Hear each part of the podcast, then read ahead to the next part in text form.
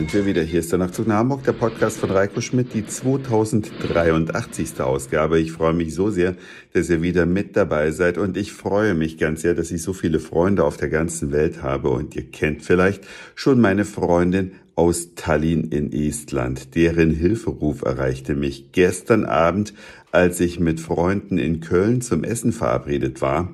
Ihre Tochter in Tallinn wünscht sich einen speziellen Weihnachtskalender. Und zwar einen, den es anscheinend nur bei Rossmann gibt und der enthält Kosmetikartikel. Und diesen Kalender, den gibt's eben nicht in Estland, aber natürlich in Deutschland. Dort aber auch nicht überall. Und was passiert dann eigentlich bei Reiko, wenn einem so eine Nachricht erreicht? Wir waren gerade beim Essen beziehungsweise warteten noch auf das Servieren unseres Essens, also habe ich doch mal schnell in der Hotline von Rossmann angerufen. Es war so circa, ich sag mal, 20 Uhr, 20.30 Uhr, in dem Bereich spielte sich das ab. Und es gibt in Köln zwei Rossmann-Filialen, die bis 22 Uhr geöffnet haben. Und dann dachte ich so, hm, so lange essen wir nicht. Es reicht ja, wenn wir dann kurz vor 22 Uhr bei Rossmann sind. Kurz und gut, die nette Dame an der Hotline, die übrigens um diese Uhrzeit noch besetzt war, was ich großartig fand, teilte mir mit, dass es zwei Filialen gibt, die bis 22 Uhr geöffnet haben. Die eine hatte aber den Kalender nicht mehr und die andere nur noch drei Exemplare. Na gut, nach dem Essen sind wir also dann zu dieser Filiale hingefahren und Gott sei Dank lagen sie noch im Regal. Es gibt mehrere Kalender von diesem Hersteller, aber anhand des Preises konnte ich genau sehen, welcher das sein musste, habe mir das Ding unter den Arm geklemmt, bezahlt und dann hatte ich einen Schminkkalender für Mädchen. Auch schön rosa gefärbt, von die Firma heißt glaube ich Maybelline bin mir nicht ganz sicher, aber doch, ich glaube schon. Ja, und wie kriegt man dieses Ding jetzt nach Tallinn? Und vor allem, wie adressiert man das? Denn im Ausland werden ja Adressen häufig ganz anders geschrieben als in Deutschland. Habe ich mir also dann die DHL-Webseite geöffnet für die Online-Frankierung in Estland als Empfangsland eingegeben und dann die Felder so ausgefüllt, wie ich gedacht habe, das müsste die Adresse eigentlich ergeben und dann ein Etikett ausgedruckt, beziehungsweise einen Paketaufkleber. Den muss man dann selber aufkleben natürlich und bin damit zur Packstation.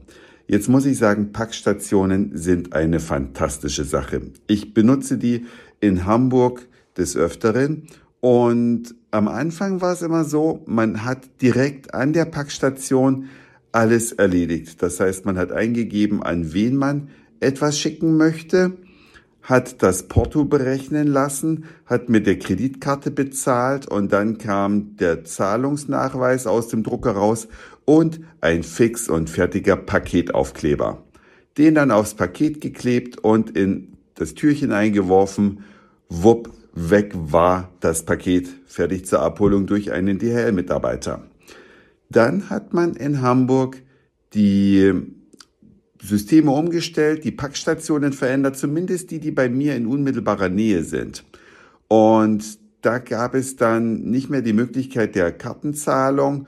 Man musste dann schon alles vorab gemacht haben über die App oder über die Webseite. Kurz und gut, man kam dann hin, hat dann äh, da am Bildschirm gesagt, ja, ich möchte was abgeben, nichts abholen, hat das äh, Paket eingescannt, den Code und hat es ins entsprechende Fach eingelegt.